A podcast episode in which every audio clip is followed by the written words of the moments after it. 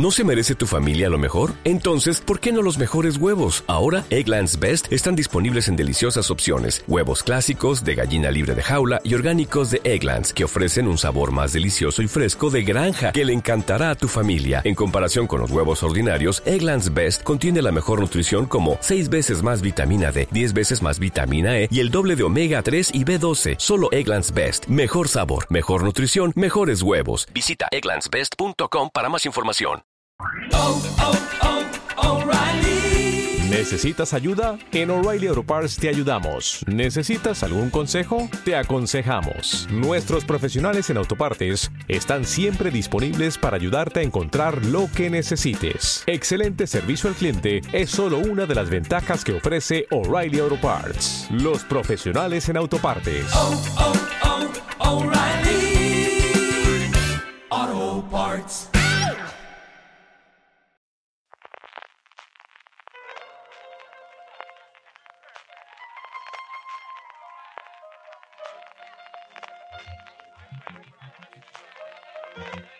Estás escuchando Fuera de Series con CJ Navas. Desde que ya estamos de vuelta en septiembre, California, estás escuchando streaming de Fuera de Series, el programa que semana a semana te trae todas las noticias, comentarios y curiosidades del mundo de las series de televisión y ya veréis con muchos cambios y novedades para celebrar esta vuelta al cole.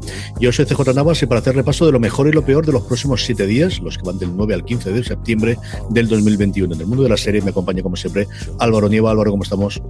Muy bien, ¿qué tal estáis? Pues pasando calor que tuve de contar yo a ti. Además, ahora hablaremos de las visitas a Vitoria, de noticias, que tenemos un montón de cosas.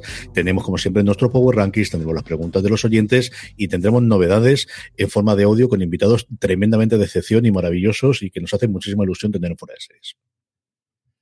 Pues sí, hay muchas novedades, así que cuando quieras arrancamos ya directamente. Actualidad. Estas son las noticias y críticas más destacadas de la semana. La primera eh, novedad, reciente, reciente, reciente, sabíamos, porque además se confirmó en Series Manía, luego hablaremos de ello, que HBO Max iba a desembarcar en España durante este 2021, pero ya no solamente sabemos que llegan este año, sino que tenemos la fecha concreta en el que cambiaremos de HBO España a HBO Max. 26 de octubre es esa fecha. Eh, ha sido una de las preguntas más recurrentes en nuestra sección de preguntas del oyente durante todo el año. Y ya pues por fin se sabe que HBO España llegará ese día en el que se nos mutará y empezará a llamarse HBO Max. Y como, bueno, la gran duda que, que muchos tenían y que siempre han estado esperando es eh, que la interfaz esta de HBO España, que nos ha dado ciertos problemas, que cada dos por tres se colgaba y veíamos esa foto de Justin Ceros dándole el puñetazo a la pared, pues se va a, también a sustituir por la que tiene HBO Max en Estados Unidos. Y bueno, pues poco, poco también veremos eh, cambio en, el, en cuanto al catálogo, por ejemplo, pues eh, el reboot de, de, Gossip Girl, que se estrenó en julio en Estados Unidos y que aquí se quedó un poco ahí en ese limbo, esperando a que llegase a la plataforma, pues ahí será cuando le verán. Algunos problemas, dice sinvergüenza. Algunos problemas, dicen. En fin, lo que nos falta, nos falta todavía muchísimas cosas a ver. Por ejemplo, se ha ido subida de precio, no habrá subida de precio, la integración con los distintos operadores, cosas similares. Han anunciado que durante octubre harán una rueda de prensa virtual. Entiendo que para responder a todas estas preguntas, empezando por yo creo que la del precio y la de la integración, de, de qué cosas nuevas lleva, si va a ser lo mismo que Estados Unidos o no, que ya avanzan que esto de que las películas de este año se estén simultáneamente, eso ya ha dicho que desde luego no entra dentro de lo, de lo esperable. Eso se dijo que era solo para Estados Unidos desde el principio, pero sí que eh, podemos esperar que pase como pasaba hasta ahora con los HBO Originals, que siempre mm. se estrenaban en HBO España, pues ahora todos los HBO Max Originals sí que pasen a la plataforma. Y también supongo que iremos viendo cómo eh, ciertas marcas de prestigio de catálogo, véase Friends, véase Harry Potter, véase de Big Bang Theory, pues sean exclusivas solo de esta plataforma y ya dejen de licenciarse a terceros. Y de una buena noticia a una triste. Eh, esta semana tuvimos el fallecimiento de John Paul Belmondo por un lado y luego a efectos más seriefilos la de Michael K. Williams, que nos sacudió a todos como un verdadero puñetazo, Álvaro. Fallecía a los 54 años de edad y las fuentes policiales decían que parecía que había sido por sobredosis de heroína, que era un problema que él ya, ya había expresado públicamente que padecía y finalmente ha tenido este triste desenlace y nos queda pues eso, su, su talento y también su simpatía detrás de las cámaras porque además han, han estos días pues lógicamente se han ido rescatando eh, pues vídeos, etcétera, recordándole. Eh, hubo uno muy bonito de, sus compañeros de, Territorio Lovecraft eh, que se veían cantando en un vídeo en un momento de parón del rodaje. Y bueno, pues eso, nos queda todo su trabajo que aparte de, sobre todo de Wire, que, que, su personaje de Omar Little es el más icónico, pues también le hemos visto en The Night Of, le hemos visto en Así nos ven o incluso en Community haciendo mostrándonos su lado más, más cómico. Sí, yo le recuerdo muchísimo, aparte evidentemente de Omar, y al final era el, que siempre tenía en las propias entrevistas y varias americanas de día que como al final, bueno, pues tenía que convivir con que de los primeros papeles que hizo él, aunque hizo un papel previo en Los Soprano, puntual y tal, pero que al final toda su carrera venía alrededor de, quizás el primer gran eh, personaje importante que hizo, que fue Omar Little en, en, The Wire, pero como al lo, lo, aceptaba. Además, es una serie que, que, vio él mismo cómo fue creciendo poco a poco, que no fue ni de lejos el éxito que fue Los Sopranos desde el principio para HBO, sino que es una serie que con el paso del tiempo, la crítica, la llegada después del streaming ha tenido ese recorrido. Y a mí yo siempre quiero recordar el papel que tenía en, en Boardwalk Empire, la llamada a ser la segunda o la continuación de Los Sopranos, que se quedó un poquito bastante por detrás, pero ese Chucky White que hacía él era, yo creo que el, el, el ver que era capaz de hacer otros personajes distintos y de ser un pedazo absoluto de actor. Lo disfrutamos en Territorio Lovecraft recientemente, como decía Álvaro, lo teníamos también poniendo la voz en F4 Family en, en, Estados Unidos en la versión original y nos queda su obra y tristemente fallecido, de verdad, descanse en paz y, que la tierra se le aleve a Michael K. Williams. De una noticia mala a una que nos dio el susto hace un par de meses, que fue Better Call Saul con Bob Oderking y tenemos buenas noticias de su recuperación y de que poco a poco se vuelve al rodaje de esta última temporada. Ha sido uno de los productores de la serie el que lo ha contado. Bob Oderkin se encuentra recuperándose, pero todavía no, puede reincorporarse al, rodaje de la serie, pero sí que están rodando la escena en las que no está involucrado eh, su personaje, que por otro lado no son tantas. Entonces, bueno, van intentando poder avanzar en lo que se pueda. La serie ya tuvo eh, retrasos también por el COVID, entonces están intentando ver cómo puede salir adelante. Y a raíz de esto también se está rumoreando que esta última temporada podría emitirse en dos tandas, eh, como ya pasó bueno, ha pasado con muchas otras series, pero precisamente con, con, la serie de la que viene Better Call Saul, que es Breaking Bad, ya lo hicieron. Y, se trata porque eh, ya han completado la producción de siete de los 13 episodios eh, que va a tener esta última temporada. Entonces, entre que ya hay una parte hecha y que hay estos problemas de que Bob King ahora mismo no puede rodar, pues bueno, se está viendo a ver si, si se hace eso, pero no han querido todavía confirmarlo. Así que bueno, un regreso que tenemos eh, reciente, a mí no me extrañaría absolutamente nada, de luego que lo partiesen en dos y den un poquito de, aire para, para, poder acabar el rodaje como de un mandat. No sabemos exactamente qué situación está de recuperación, sabemos que está recuperado del ataque que tuvo, pero no sabemos absolutamente nada más. Como os decía, un reencuentro en Anatomía de Grey, 18 temporadas le contemplan y Kate Walsh, que vuelve por sus foros como nos hizo disfrutar en sus primeras temporadas, incluso con su spin-off, bueno, pues ahora vuelve otra vez a Anatomía de Grey. Em, parecía que estaba cerrada la, puerta, lo había dicho incluso la propia Kate Wall hace tiempo, que bueno, que ya, hicieron varias temporadas de Anatomía Grey y ella estuvo en las tres primeras, si no recuerdo mal, y luego tuvo su spin-off que se llamó Sin Cita Previa o Private Practice, que duró cinco temporadas y bueno, consideraba que ya todo lo que, todo el viaje de su personaje le habían contado, pero bueno, ella siempre dijo que si Shonda la llamaba para algo muy especial, ahí estaría ella. Es importante ser agradecido y no hacerse un Catherine Hegel, así que estará en esta temporada 18 y también va a estar eh, Abigail Spencer, ¿Mm? que luego salió unas cuantas horas después de esta noticia, quizás menos, menos mediática, pero bueno, será otro de los regresos. Al final, eh, Anatomía de Grey vivió en la temporada pasada eh, varias bajas, la de, la de Jesse Williams como Jason, como Jackson Avery, que era uno de los más veteranos, y luego también eh, de Luca, eh, también salía en esta temporada 17, entonces, bueno, pues se ve que es una forma de, de retomar, de darle como más impulso a esta temporada 18. Netflix que sigue de que no llegue una temporada, una serie a la cuarta temporada ni arte de Coca-Cola y Luis Miguel, uno de los mayores fenómenos que ha tenido recientemente de producción americana, llegará a la tercera y fin del conto aprovecharon el lanzamiento de la fecha, el anuncio de la fecha, que es el 28 de octubre de esta tercera temporada de Luis Miguel, la serie, para confirmar que sería tercera temporada y última. Y bueno, lo hicieron con un teaser muy, muy cortito, pero en el que nos avanzan que Mariah Carey va a ser importante. En la década de los 90 tuvo un romance con Luis Miguel y todavía no vemos a la actriz que vaya a interpretarla, pero sí vemos una, una escena de Luis Miguel diciendo Mariah al teléfono, así que, así que bueno, pues tenemos ganas de ver ese, ese salseo, cómo lo tratan. Ese momento que verlo, ese momento que verlo. La que sí que llega a su cuarta temporada es The Sinner, ¿quién lo iba a decir? Bill Pullman sigue adelante de, de esta serie antológica que realmente lo que tiene es el mismo protagonista, pero cambiando de caso y de asesinatos de temporada a temporada. Su personaje ya está retirado, pero así sigue combatiendo el mal en la cuarta temporada de The Sinner, que tiene temporada en Estados Unidos, mejor dicho, fecha de estreno en Estados Unidos, pero aquí todavía nos falta saber cuándo llegará. Claro, esta sí que llega a la cuarta temporada, pero porque no es original de Netflix, esta es de USA Network y USA Network la estrenará allí el 13 de octubre. Eh, lo que suele pasar con The Sinner aquí en España es que cuando ya se ha emitido completa en USA Network, una pocas semanas después llega Netflix, pero no sabemos exactamente cuándo. Entonces, la gente puede ir al calendario de, de emisión de, de cine y hacer un poco la cuenta a la vieja y encontrarlo.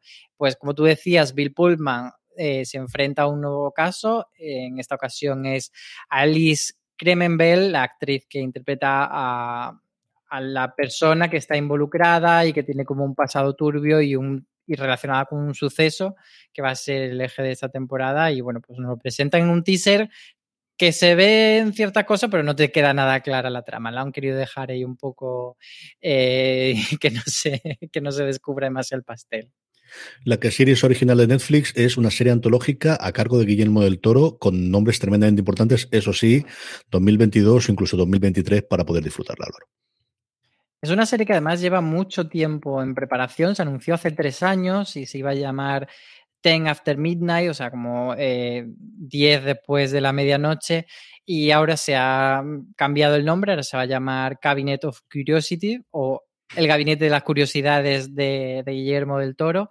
Va a ser una serie antológica de, de episodios de historia independiente, van a ser ocho episodios y, cada una, pues eso, va a contar una historia diferente. Dos de ellas van a estar filmadas, eh, los guiones por Benicio del Toro y otras pues van a estar eh, con otros autores. Y bueno, pues tiene gente involucrada bastante guay eh, detrás de las cámaras. Por ejemplo, David S. Goyer, que es quien está detrás ahora de Fundación, pues va a ponerse, va a firmar el guion de uno de los episodios.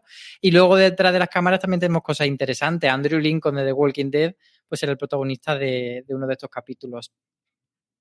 De lo que tenemos más cercano son los, en los protegidos el regreso, ya tenemos el preestreno y también tenemos teasers de la vuelta de la serie.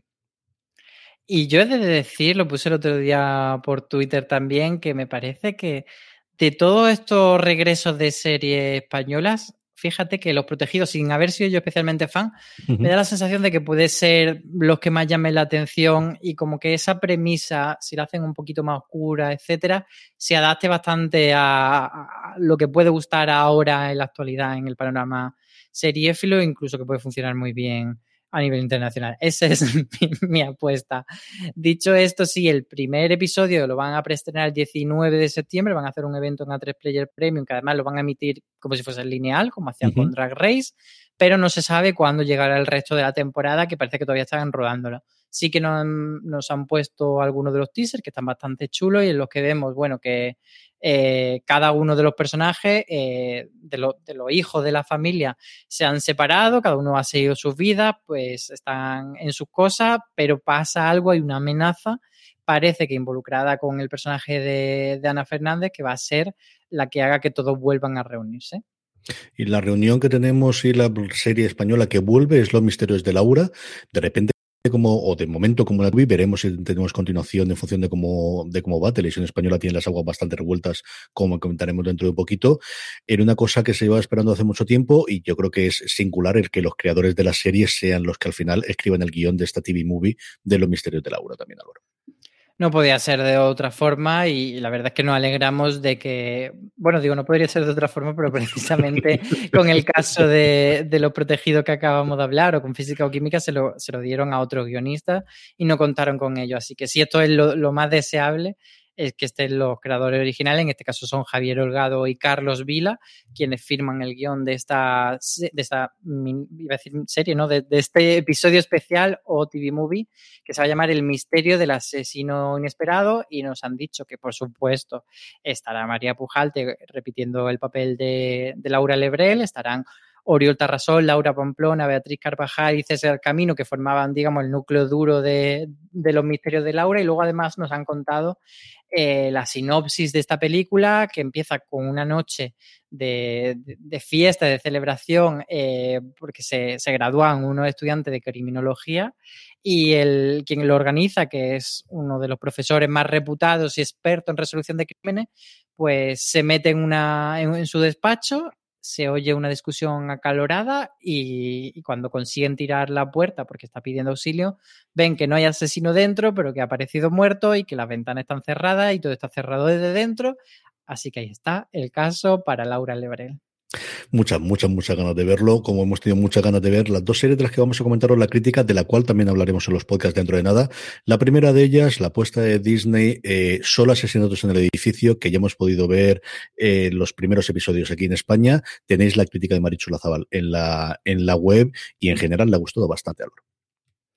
Sí, a ella le ha gustado mucho y yo creo que, bueno, como tú decías, en este caso habrá un razones para ver, que lo hará Marichu con, contigo, CJ, así que hablaréis bastante de ella, pero yo, yo también la he visto y quiero decir que estoy bastante de acuerdo con Marichu en todo lo que cuenta, que dice que, que bueno, que es una serie eh, que tira mucho de tocar esas teclas de la gente que es muy fan de los true crime y hacer ese juego, pero a la vez pues consigue darle una ligereza y un tono cómico que es bastante entretenido. No es una comedia de reírte a carcajadas, tampoco es una serie de misterio de estar todo el rato frenético, pero consigue hacer bien ese, ese juego desde la comedia o desde el enredo, pues montar este, este cluedo. Yo creo que tiene un cóctel maravilloso entre comedia, eh, investigación. Yo creo que el caso a mí me ha entregado o me atrae mucho más de lo que yo esperaba, que al principio yo pensaba que iba a ser una excusa para ver las cosas disparatadas que hacían entre los protagonistas y no, de, de verdad que es interesante y, me tiene ahí dándole la vuelta a la cabeza qué es lo que pudo haber ocurrido para ese pobre chico que aparece asesinado o muerto, mejor dicho, en el primer episodio. Y, para los aficionados al, al, especialmente los podcasts de, True Crime y aquellos que en su momento vivimos la, la locura que fue Serial en su emisión justo semana a semana, hay muchísimas, empezando por la banda sonora, o sea, las iniciales de cuando entró los títulos de crédito recuerdan muchísimo, muchísimo a la sintonía que tenía inicialmente el serial. El gran estreno que teníamos la semana pasada, evidentemente, era la parte contratante de la cuarta parte de la quinta parte de la Casa de Papel. Álvaro se lo sabe mucho mejor que yo, yo lo podré contar ahora exactamente cuál es. Y Álvaro, ¿qué te ha parecido? Pues me ha gustado bastante, hay que decir que evidentemente tienen todos los vicios que ha tenido siempre la casa de papel y que no nos podemos extrañar porque en mitad de un atraco y de un cruce de metralletas haya unos diálogos de Paulo Coelho y una frase súper estupenda y unas reflexiones sobre la vida, es marca de la casa. Entonces, quien haya llegado ya a la quinta temporada sabe a lo que se arriesga, sabe a lo que hemos venido, no nos podemos echar las manos a la cabeza Pasando eso, me parece una temporada, lo digo sin spoiler, bastante entretenida. Me ha gustado mucho, sí que creo que va de menos a más, pero el, el fin de fiesta es muy chulo, es un gran episodio y entiendo cómo eh, Netflix está considerando La Casa de Papel como uno de, de sus hits mundiales. O sea, no la presenta como una serie española más la serie española del mes. De hecho, este mes hay dos series españolas que se estrenará Jaguar más hacia finales de mes. Este es un, gran estreno internacional y así lo merece.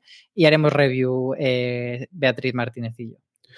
Eh, el, vamos a seguir hablando de cómo los septiembre han llegado ya los festivales y las cosas que se empiezan a contar en cada uno de ellos, pero antes de eso vamos a inaugurar una nueva sección en la que cada semana nos va a contar alguien eh, interesante, eh, activo, de fuera de fuera de series, cuál es la última serie la que se ha enganchado.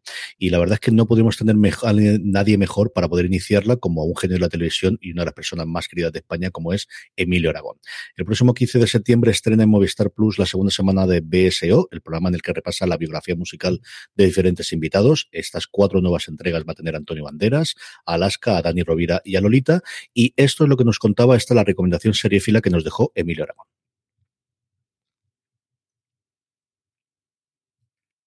Eh, pues eh, hay una serie que me sorprendió mucho porque no la tenía en el radar y me la recomendó un, un amigo guionista que se llama Mr. In Between eh, que ponen en HBO.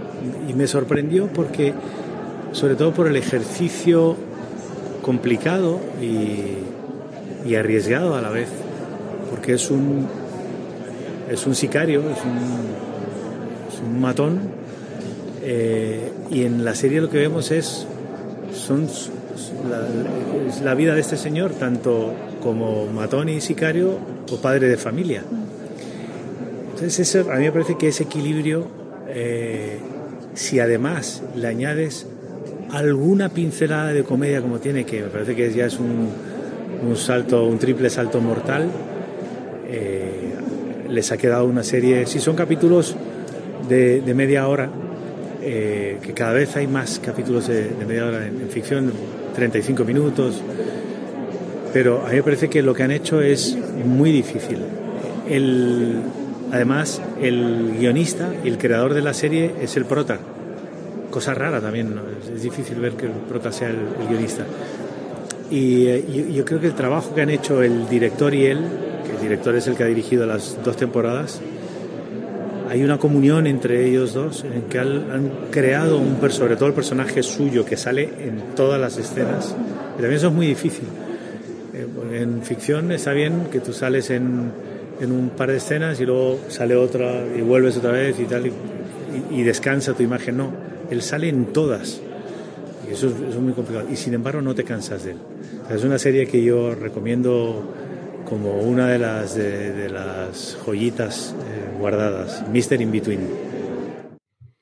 Pues lo dice Emilio Aragón, ya no me tenéis que hacer caso solamente a mí porque la llevo machacando desde que la estrenaron aquí, que me parece una pequeña joya y una cosa absolutamente maravillosa. Bed eh, Mr. In Between, que es una delicia absoluta de serie.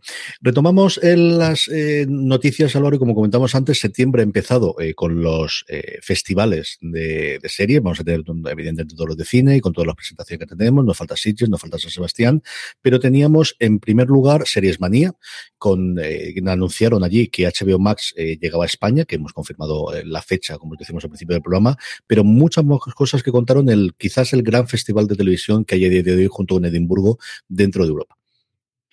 Y hemos estado este inicio de septiembre en modo fuera de serie viajeros. Eh, Beatriz Martínez y yo estuvimos en Vitoria, que luego hablaremos de ello, y Luis Aceituno fue el que se desplazó a, a Lille, a este Festival Seremania, que como tú dices, de lo más importante que hay de ficción europea. Y aparte de esto de, de HBO, pues eh, allí se hacían, por un lado, hubo, había mucho pitching y por otro lado había también eh, eventos tipo Keynote en el que pues contaban las grandes plataformas cuáles eran sus hojas de ruta de cara al próximo año o los próximos años, pero centrándose en concreto en Europa. Y una de las más interesantes, nos contaba Luis, era la que hizo Disney, en el que hablaban de que, bueno, pues van a tener de aquí a 2024 unos 50, 60 originals europeos y comentaron en concreto que estaban buscando sobre todo proyectos que hablasen de diversidad y de comunidades marginales dentro de, de, nuestros países. Entonces, en ese sentido, hablaron de dos proyectos. Uno es Sultan City, que es una serie sobre una dueña de un salón de té en Berlín que se ve imbuida en el mundo del AMPA alemán. Ahí es nada. Y otra que es Auskin, que, que es un biopic sobre una historia real que sucedió en, en Francia, sobre un estudiante que era de origen argelino y que fue asesinado por la policía parisina en los años 90. Entonces, yo creo que eso eh, marca bastante un poco la idea de por dónde van a ir las cosas. También anunciaron eh, un biopic sobre Karl Lagerfeld, el diseñador uh -huh. de moda. Y, y, eso fue un poco lo que nos dejó Disney Plus. Luego, eh, también Luis destacaba que habían presentado, en cuanto pues, a, a tráiler, etcétera, de, de, avances, una serie que se llama eh, Atracadores, la serie. En, su título original es Braqueos, que, que se llama Atracado en la serie porque había una película previamente y entonces pues han querido darle esa diferenciación y, y la verdad es que dice que, que era bastante chulo este, eh, esta serie sobre la mafia francesa y que el trailer tiene muy buena pinta, luego no sabremos en qué se quedará. Y luego respecto a los pitch, que son estas series que alguien ha escrito pero que todavía no se han producido, pues decía que también había cosas interesantes, había muchos mucho proyectos que se presentaban con intención de buscar coproducción. Uh -huh. Uno de ellos de origen español era La Palma, sobre la isla La Palma y una destrucción masiva provocada por una erupción volcánica. Y luego otro que llamaba muchísimo la atención, que además que me, me whatsappeaba y decía, eh, por favor que hagan esta serie, y yo decía, sí, sí, sí, es eh, Rosy de Palma como una drag queen en, París en la época de la ocupación nazi y ella luchando contra, o sea, como parte de la resistencia. Y la verdad es que, que ya todo eso no, nos llama mucho la atención. Es un proyecto que no se ha hecho, pero Rosy de Palma pues tiene como un acuerdo de que si se hiciese estaría implicada. Y otro también eh, que, que, pinta bastante bien es Picadero, porque está implicada Isabel Coixet como posible directora. Y, y es sobre una detective privada y, y en el mundo de, de Barcelona. Sí, cada vez tenemos más este tipo de, proyectos que están levantados pues, con un gran nombre detrás o con parte de la financiación, que se busca tener coproducciones eh, internacionales. Eh, eh, es más sencillo llegar a las plataformas, es más sencillo poder optar al dinero de, Europa Creativa para poder tenerlos. En, dentro de nada, la semana que viene tenemos Conecta Ficción también en, Pamplona, del que saldrán muchos proyectos o muchos intentos de, de, hacer este tipo de coproducciones. Como decía Álvaro, junto con el Festival de Lille, el más grande que tenemos de televisión aquí en España sigue siendo el Festival de Vitoria. Cuéntanos cómo fue la cosa, porque tuvimos de todo, ¿no? Eh, hablamos primero eh, series nuevas que nos vienen y que pudisteis ver un poquito. Ana Tramel, eh, el juego, ¿no? Creo recordar que se llama el, el, subtítulo que le han puesto. Todos mienten y sobre todo y fundamentalmente el Lola, que tengo muchísima ganas de que me cuentes cómo va el, el nuevo documental de Movistar Plus. Pues os doy unas pinceladas muy rápidas porque ya hablaremos de ellas cuando se acerque el estreno, pero Ana Tramel el juego me pareció una serie bastante correcta visualmente, no es especialmente llamativa, pero sí que consigue engancharte. Va sobre ese, subtítulo de el juego, es porque Ana Tramel es una abogada que intenta sacar de un entuerto a su hermano, que está relacionado con, con el juego, o sea, con, con la adicción al juego y con los casinos y la apuesta de póker ilegal, etcétera. Luego Todos Miente, que una serie de Movistar que no se sabía cuándo llegarían, pero ya ha anunciado que será su apuesta de diciembre, así que tenemos la fortuna en septiembre, una en, entre medias que no sabemos cuáles serán, posiblemente una de ellas sea Vida Perfecta, y luego en diciembre nos llega esta Todos Miente, que es la nueva serie de Pau Freixas, creador de, de, Sé quién eres y de Bienvenidos a la familia. Y para mí es como si esas dos series se enrollasen y tuviesen un hijo. Tiene esa parte eh, de thriller de Sé quién eres, pero ese tono un poco más ligero de Bienvenido a la familia muy interesante, de verdad que cuando la veamos eh, os va a gustar. Y luego está Lola, esta, esta, producción en forma de serie documental sobre Lola Flores, que a mí me parece genial. El primer episodio que el que pudimos ver eh, cuenta mucho sobre los primeros años de Lola Flores, muchas cosas de... Eh, desconocidas para el gran público, muchos detalles. Se moja bastante, no intenta ser un edulcorar la imagen de Lola Flores, cuenta cosas incluso sea, no oscuras, pero cosas, detalles que, que, que, digamos que otro tipo de, de, relato y sobre todo teniendo en cuenta que las hijas están involucradas se hubiesen podido querer ocultar y no lo hace y, y me parece fantástico, es una maravilla y sobre todo me gusta que no se centra solo en la anécdota, sino que reivindica mucho Lola Flores como esa gran artista española que, que debemos reivindicar. Muchísimas ganas de ver lo que ha hecho Israel del Santo y el resto del equipo con, Lola y a ver si tenemos fecha de estreno. La otra cosa que, tuvimos, se lo comentaba antes, es Televisión Española está, bueno, pues como yo creo que se veréis todos por las noticias, imbuido en un problema, en un proceso de, de, reinvención o de reestructuración o de cambios, incluido todo el departamento de ficción que va a salir a concurso público quién va a dirigir la sección de ficción en los próximos años, lo cual hace que dos de sus series emblemáticas como Estoy Vivo y El Ministerio del Tiempo, de momento momento parece que no.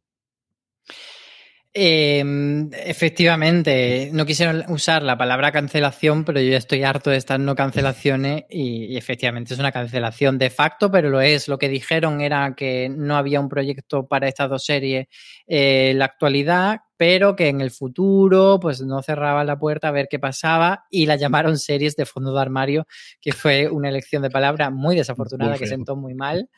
Y, y nada, pues eso, que no hay... A ver, es cierto que el Ministerio del Tiempo, con Javier Olivares implicado en otros proyectos, pod podíamos más o menos olernos la tostada, pero Estoy Vivo sí ha sido una serie que se ha ido produciendo una temporada detrás de otra y, y, al final cuando no haces eso, los equipos se te van, los guionistas se te van, los actores se te van y están implicados en otras cosas. Entonces, efectivamente es una cancelación. ¿Que más adelante hay una resurrección? Pues será otra cosa. Y lo último que teníamos es dentro de los diversos paneles que había en FESBAL, eh, tradicionalmente GECA, que es una de los grandes eh, analistas de, cómo funciona la industria en España, eh, suele presentar un informe de, cómo ha ido la evolución y sobre todo de tendencias, ¿no, Álvaro? Y hay alguna interesante que además contábamos en la web. Sí, yo creo que quien que la apetezca entrar en Marina que puede visitar el, artículo y, explorar un poco más, pero lo repasamos así brevemente. GECA, lo que querían también un poco demostrar es que suena siempre más el nombre de esta consultora como analista de audiencias, pero hacen otro tipo de cosas y una, una de las patas que tienen se llama Teleformat, que es lo que hicieron este análisis. Y nos contaban, por ejemplo, que los países nórdicos, que siempre tradicionalmente lo hemos asociado con las series criminales y el Nordic Noir, pues están tirando últimamente mucho por las comedias de autor y sobre todo comedias de autor con protagonistas barra guionistas femeninas eh, que Reino Unido sigue fiel al crimen, que Alemania, por ejemplo, gracias al impulso de Dark, está tirando mucho por hacer series relacionadas con la ficción y dejar atrás un poco lo que siempre ha sido su impronta en la ficción, que eran las series policiales y las películas de sobremesa, y está ahí jugando un poco por ahí. Y luego, por ejemplo, de las series turcas, también interesante, que nos, contaban que, bueno, que ahora lo, que nosotros tenemos más en mente, pues son los culebrones relacionados con amor y romance, pero que están, que están últimamente metiéndole un elemento extra, entonces que sea, vale, sí, romance, pero también acción, thriller, incluso, pues, eh, serie eh, ambientada en más tipo, digamos, la unidad que tenemos aquí en España, pues el homólogo, ¿no? De turco, entonces que están tirando un poco por ahí y, cambiando la senda de, lo que se está haciendo creciendo poco a poco, lo que es una industria, pues eso, multinacional y, con un peso aquí en España tremendamente impresionante. Vamos a seguir adelante con el programa y ahora es el momento de la sección Vodafone Televisión.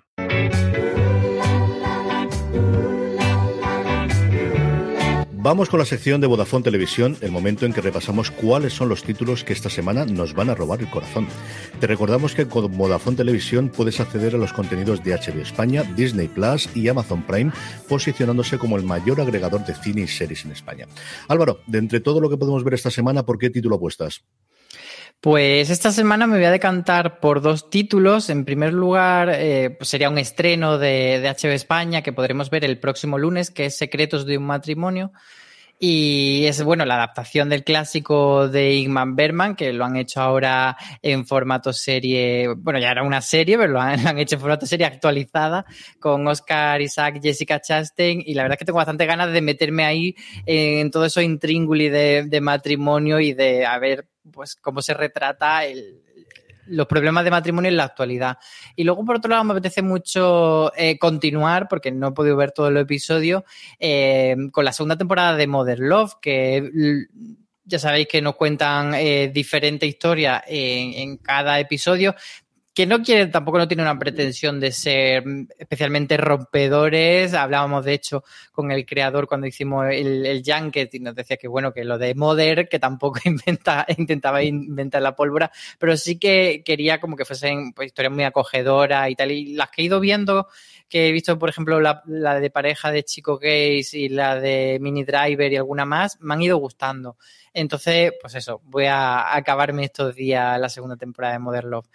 ¿Y tú, CJ, con qué, con qué te quedas? Modern Love está en Amazon Prime y, Álvaro mm, promete que quería ver Secretos del Matrimonio antes de las escenas que todos hemos visto en el Festival de Venecia entre Jessica Chastain y, Isaac, que en fin, vaya propaganda y vaya publicidad que se ha hecho a la serie. Yo solo asesinatos en el edificio. Estoy total y absolutamente integrado a la serie de Disney Plus. Lo comentamos en su momento en streaming cuando ya vimos el tráiler que me apetecía muchísimo y esta comedia de comedia con tono negro de Selena Gómez, Steve Martin y Martin Short eh, se monta en ese true crime, se monta en podcast de Enredo y Enredo a partir de un asesinato que aparece en su edificio maravilloso en Nueva York en el que todo el mundo vive solo, es sin duda mi recomendación dentro de Disney Plus, solo asesinatos en el edificio.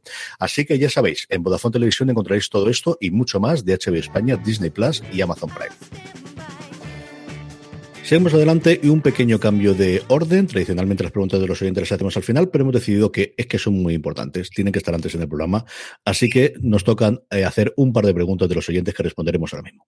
Preguntas de los oyentes. Estas son vuestras dudas y nosotros respondemos. Ay, esas continuidades nuevas. Qué cosa más bonita, qué cosa más bonita nos está quedando.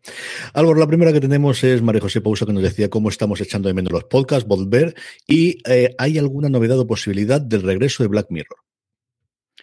Pues está complicado por varias razones. Em, a inicios de 2020, en enero, eh, Charlie Brooker, y, que es el creador de la serie, y Annabelle Jones, que es la productora, eh, cambiaron de, casa, de productora, de, de, empresa en la que trabajaban, y entonces eso complicaba un poco el digamos, a nivel de derechos de propiedad intelectual, que ellos estuviesen implicados en, continuar en Black Mirror, eh, que, habiendo quedado en la empresa en la que trabajaban antes eh, los derechos. Pero bueno, al final, dentro de lo que cabe, estas cosas, si hay dinero y voluntad, se acaban llegando a acuerdos y no sería tanto problema. Pero luego, eh, después de eso, como digo, era enero 2020, luego vino algo que todos conocemos que se llama la pandemia, y en mayo Charlie Brooker lo que dijo era que no se sentía con ganas de hacer un Black Mirror en estos tiempos tan raros que estamos viviendo y que quizá no era el tipo de serie que ahora le apetece ver a la gente y que a lo mejor él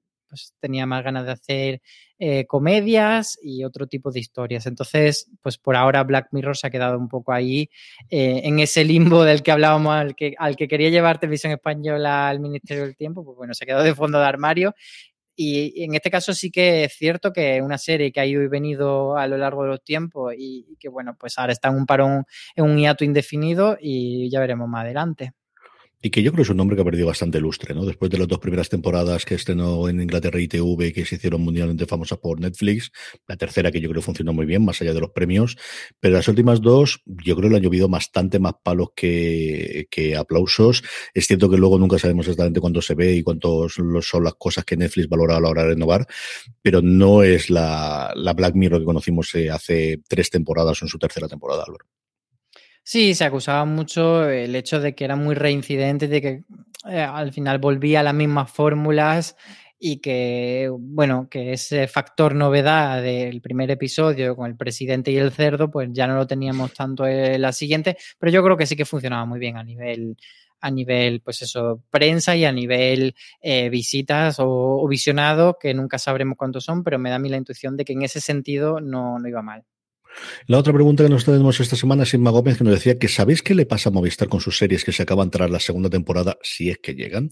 No entiendo que, por ejemplo, que por a estas alturas no vayan a terminar la unidad tan pronto. Y tampoco entiendo que a estas alturas no tenga una serie larga. El mal eterno, quitando las comedias, que tampoco que duran mucho más, pero que es que tenemos un montón de miniseries, pero poquitas series en Movistar Plus. Sí, yo creo que la que más duró fue Scam, que duró cuatro temporadas y era una serie, digamos, en cierto modo especial y que venía, era una adaptación de una serie que había tenido cuatro, cuatro temporadas y lo lógico era hacer esas cuatro temporadas. Las otras más largas han sido Vergüenza y Mira lo que has hecho, que han durado tres. Y, parece que un poco. ¿no? Que duró cuatro, que recordar. Yo creo que Ver de colección no ha sido lo más largo que han tenido.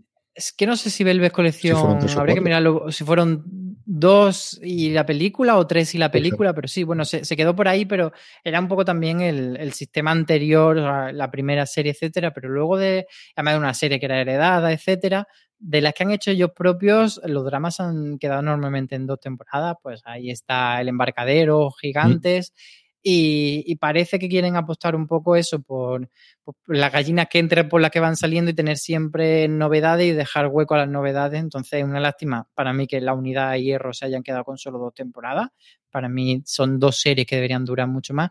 Y creo que le falta una serie que tire un poco más al mainstream y que dure más. Eh, hablábamos antes de Todos Mienten. Yo creo que Todos Mienten es una buena serie de ese, de ese camino de posible mainstream, o sea, una serie que, que, si no fuese los episodios de 50 minutos y fuesen de 70, se podría emitir tranquilamente en Telecinco o en Antena 3 o en Televisión Española. Y yo creo que le falta ese tipo de contenido una serie que, que es, a lo mejor no hagan como se hacían antes para que duren 7 u 8 temporadas, pero sí para que les dure 4 o 5. Dos temporadas duró la colección, lo miro yo antes, Marcel Especial. Sí es cierto que de 10 episodios, que de 10 episodios últimamente no vemos prácticamente nada. Ya no se hace. Todas son 6, 8 o poquita cosa más. Así que, en fin, a ver qué es lo que cuida. Y, sí, sí es cierto que es una que de las se te hicieron muy largas las dos temporadas de Velvet Colección, quieres decir. las que nos quitaron en medio horario de Madrid, que eso tiene que tener cinco temporadas, y ahí nos quedamos adelante. Sí. Ay, señor, señor, señor, señor. En fin, vamos con las novedades, vamos con la agenda de series, como siempre, con Marichu Lazabal.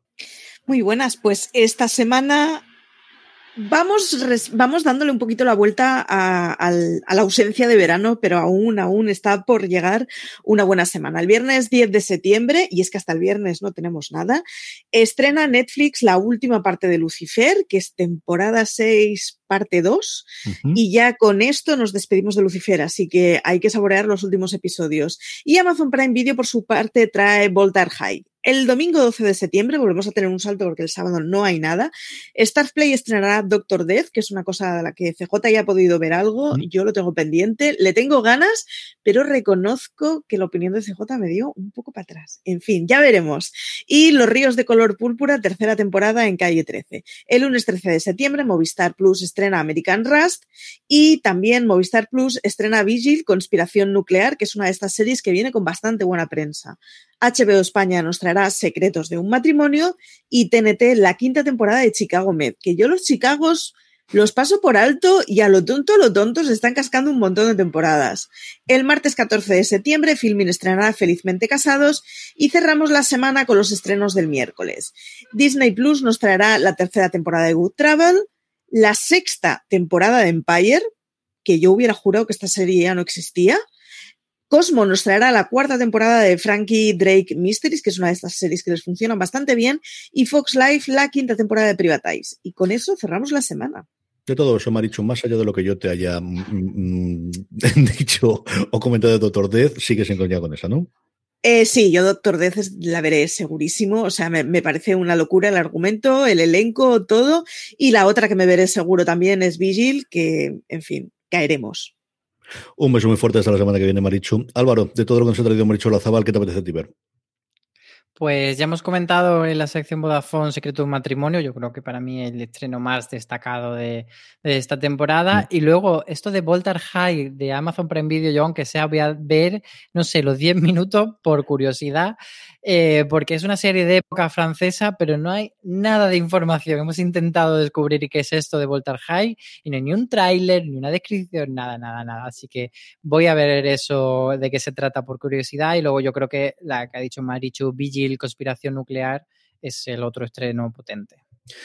Yo, por alusiones, Doctor Death, yo he podido ver los dos primeros episodios y es una cosa tan extraña de, de, no saber. A mí, Joshua Jackson me, me, vuelve loco desde que lo vi en Dawson Crece y le he visto prácticamente todo lo que ha hecho. Sale desde el principio con unas prótesis mmm, espantosas porque el futuro. Es una serie muy moderna de saltos temporales continuos entre lo que es el pasado, el futuro, el presente, el momento anterior y lo demás, que mmm, un poquito está bien, pero yo creo que ya se empiezan a pasar con todo esto. No, hay pasa, no, no, no ocurre nada con tener una, una trama lineal y poder contártelo antes, ahora hablaré de otra que también hace exactamente lo mismo.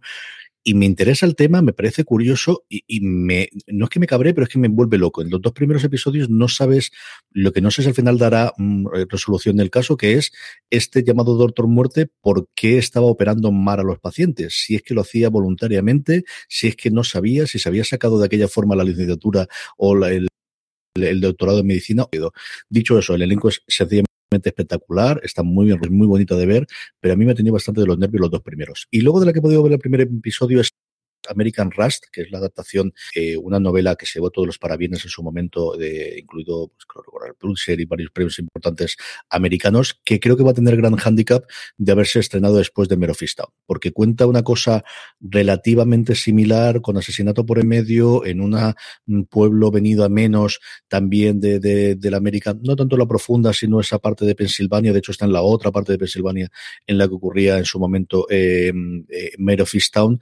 Eh, con Jeff Daniels haciendo de poli bueno, eh, con Mara Tierney haciendo un personaje maravilloso de, de, involucrado y con una relación con él, creo que va a tener ese gran hándicap yo creo a la gente que le gusta un procedimental y que le gusta la parte de policíaca con cierta, pues eso, comentario social les puede atraer, pero creo que las comparaciones con Mero Fistón van a ser odiosas y pueden tirar un poquito por en medio. Esa es la otra cosa que estrena ahora en, Movistar Plus, es una serie original de Showtime y a partir del, acuerdo que tienen con ellos la traen ahora, como decía antes, en Marichu, el próximo lunes del 13 de septiembre. Estas son todas las novedades de la semana. Echando la vista atrás, vamos a ver cuál ha sido lo más visto por nuestros oyentes en nuestro Power Rankings, que también tenemos una entradilla para que podáis escuchar las cosas tan bonitas. Power Rankings, las series más vistas por los oyentes de fuera de series. Ahí, ahí tenemos entradilla y además tenemos aclaraciones esta semana, Álvaro, un par de cositas acerca de nuestros Power Rankings. pues sí, eh, voy a poner serio y solemne. Porque hay gente intentando hacer trampas en nuestro Power Ranking y simplemente lanzar el mensaje de que la policía no es tonta y nos estamos dando cuenta que, a ver, que no pasa nada, pero que esto no solo de mí que no es tan importante, que los Power Rankings lo hacemos para divertirnos y para estar en contacto con nuestros seguidores y nuestros oyentes y saber lo que le está viendo y lo que le está gustando. Así que, por favor, la gente que está metiendo 700 veces lo mismo e intentando engañarnos, nos damos cuenta. Así que no vamos a señalar a nadie, pero ahí, ahí lanzamos ese mensaje. Y lo otro es una pregunta que nos llegaba por el formulario precisamente de los Power Rankings de María Gómez, que nos, nos decía que si cuenta el orden en que ponemos las series o no. Eh, entonces, bueno, pues aclarar esto por si alguien más tiene la duda. Eh, no cuenta a priori, o sea, las tres series que tú pones en el formulario de los Power Ranking vale lo mismo, pero luego a veces sí que hay cierto empate, entonces contamos cuántas veces ha estado cada una en el, en el puesto número uno para desempatar. Entonces, en ese sentido sí que aporta un poco, pero no es determinante.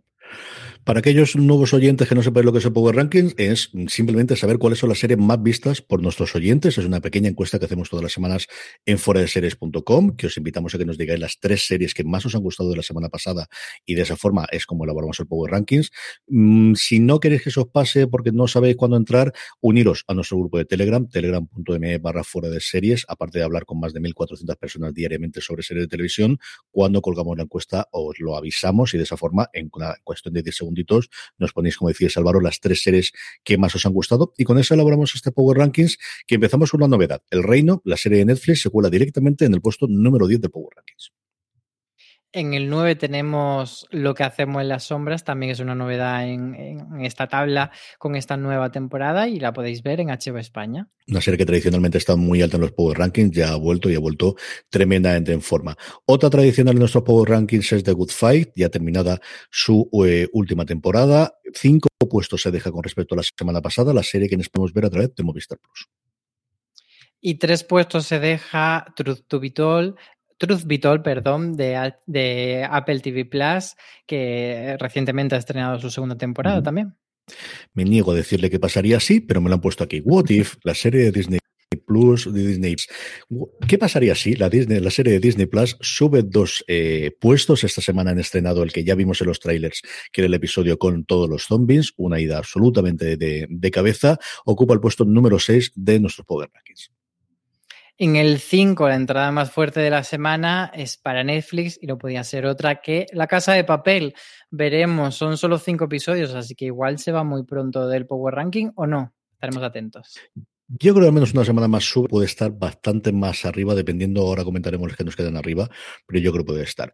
Dos puestos son los que sube Movistar Plus, condena su serie, como os digo, dos puestos, se queda justo, justo al porte del Bordium, porque ocupa el puesto número 4 de los Power Rankings. En el puesto número 3 sube siete posiciones, sí, la serie de Apple TV Plus, que también ha estrenado su segunda temporada con Jason Momoa a la cabeza. Y que ha hecho muchísima promoción Apple dentro de lo que hay. Desde luego en Apple TV Plus es el que aparece. Mm, yo pensaba que no había nadie, pero desde luego los que lo ven, al menos nuestros Power Rankings, votan. En el puesto número dos, una habitual en las últimas semanas de nuestros Power Rankings, Nueve Perfectos Desconocidos, Nine Perfect Strangers, la serie que en España se puede ver a través de Amazon Prime Video, que emite un episodio todas las semanas, que queda poquito para su conclusión y que me tiene un absoluto y total sin vivir. Puesto número dos para Nueve Perfectos Desconocidos, Nine Perfect Strangers. Y en el número uno tenemos, por supuesto, a Ted Lasso, la serie de Apple TV Plus, que repite además esta semana en esa posición. Y que, eh, no sé tú qué opinas, CJ, te quería preguntar, porque en Estados Unidos y en algunos medios especializados se está empezando a hablar, bueno, con ese rollo de la segunda temporada de, bueno, pues igual ya no es tan buena, igual se nos ha pasado un poco la burbuja, Ted Lasso. ¿Tú cómo la estás viendo? Ha habido muchísimo movimiento, especialmente en torno al episodio navideño, que yo creo que es el que rompió ahí. Hubo tres o cuatro artículos en medios importantes americanos y un poquito de run run, pues como siempre ocurre en las redes, ¿no? que nunca sabes cómo de grande es. A mí me está gustando mucho. Creo que el efecto balsámico y el efecto de descubrimiento de la primera temporada era muy complicado tener la segunda. A mí me ha recordado en cuanto a fenómenos, con dos series totalmente distintas, pero con el cuento de la criada, ese descubrimiento que tuvimos en la primera y ese salto a la segunda temporada. Creo que el hecho de que al final. Eh, yo creo que Ted Lasso sí se emitió su primera temporada semana a semana, pero yo creo que el 99% de su audiencia lo ha visto todo de golpe cuando se emitió la primera y creo que fue un momento que, todo el mundo recuerda. A mí me está gustando mucho, me, parece que está muy bien, incluido el episodio de Navidad que a mí me gustó muchísimo también, pero comprendo que se eh, mm, ya no es lo que fue o ya no es lo que haya lo vamos a tener a ver cómo concluye la temporada, que lo que hemos visto antes contaban que, había. De hecho, de Ted Lasso, si queréis oír un poquito más, el placer es culpables que tenéis disponibles en, nuestro canal de podcast, que grabaron entre Lorena Gil y Marichu Zabal, como siempre, dedican eh, su sección de la serie de la semana a Ted Lasso para hablar un poquito más de ella. Yo me lo estoy pasando muy, muy bien con ella, Álvaro. Pues bueno, veremos a ver si, si es solo, pues eso, gente enfadada porque la cosa tiene éxito o qué pasa.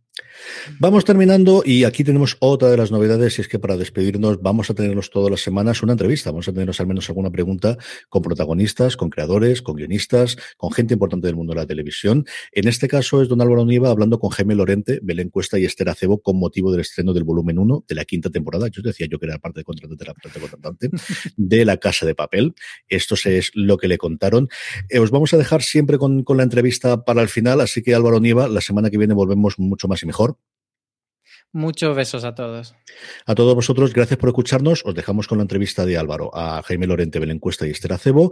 Gracias por escucharnos y recordad, tened muchísimo cuidado ahí fuera. Pues quería empezar preguntando, bueno, vosotros sabéis cómo acaba la serie, pero no lo voy a preguntar, no lo podemos desvelar todavía, pero sí que quería eh, que os retrotraigáis al momento de antes de leer los últimos guiones que os pedía el cuerpo. Victoria, derrota para la banda. A mí derrota, a mí derrota. O sea, a mí derrota absoluta. Pero a lo bueno. Bueno, a lo mejor sí, ¿verdad?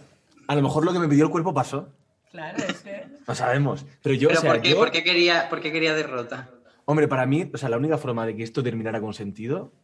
O sea, voy a decir una cosa que a lo mejor pasa, a lo mejor no. O sea, yo quería que nos mataran a todos. Yo quería que la serie terminase Él quería sangre. Con, todos muertos.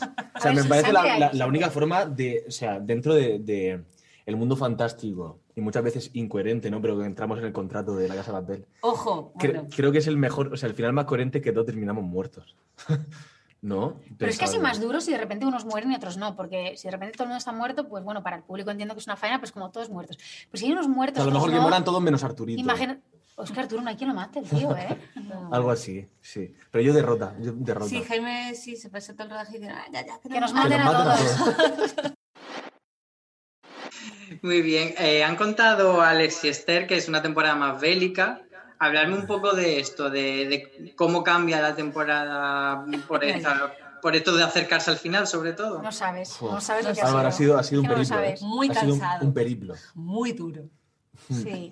No, ha sido muy guay de hacer, pero es verdad que ha sido. Es, que, es, es, que, es que se ha hecho muy bien y cuando las cosas se hacen bien, se hacen con tiempo y entonces a lo mejor una cosa que a priori son tres minutos, luego lo que va a durar pues eh, son dos o tres semanas para hacerse. Y, muy de verdad. Yo tenía la sensación un poco de vivir en el día de la marmota, porque escenas de acción que tardábamos dos, tres semanas en hacer, y a todos los días repetir lo mismo. Además, con esa cosa de la casa de papel, que, que Jesús sobre todo siempre quiere que todo lo rellenemos de una emoción extrema, ¿no? Entonces, estar viéndote, pegando tiros con la metralleta de mentira, lleno de humo, de polvo, con la emoción, con la emoción a flor de piel todo el tiempo. Que está guay porque te metes en el, te metes en el rollo involuntariamente, porque, porque está todo muy bien hecho. Pero es verdad que fue muy cansado, es verdad que fue muy, muy cansado. Pero, pero, pero claro, ahora lo ves y dices, madre mía, está muy bien hecho. Sí. Acabas de escuchar Streaming, el programa de fuera de series que todas las semanas te trae la actualidad seriéfila. Te puedes suscribir en iVoox, Spotify, Apple Podcast o en tu reproductor de podcast de confianza.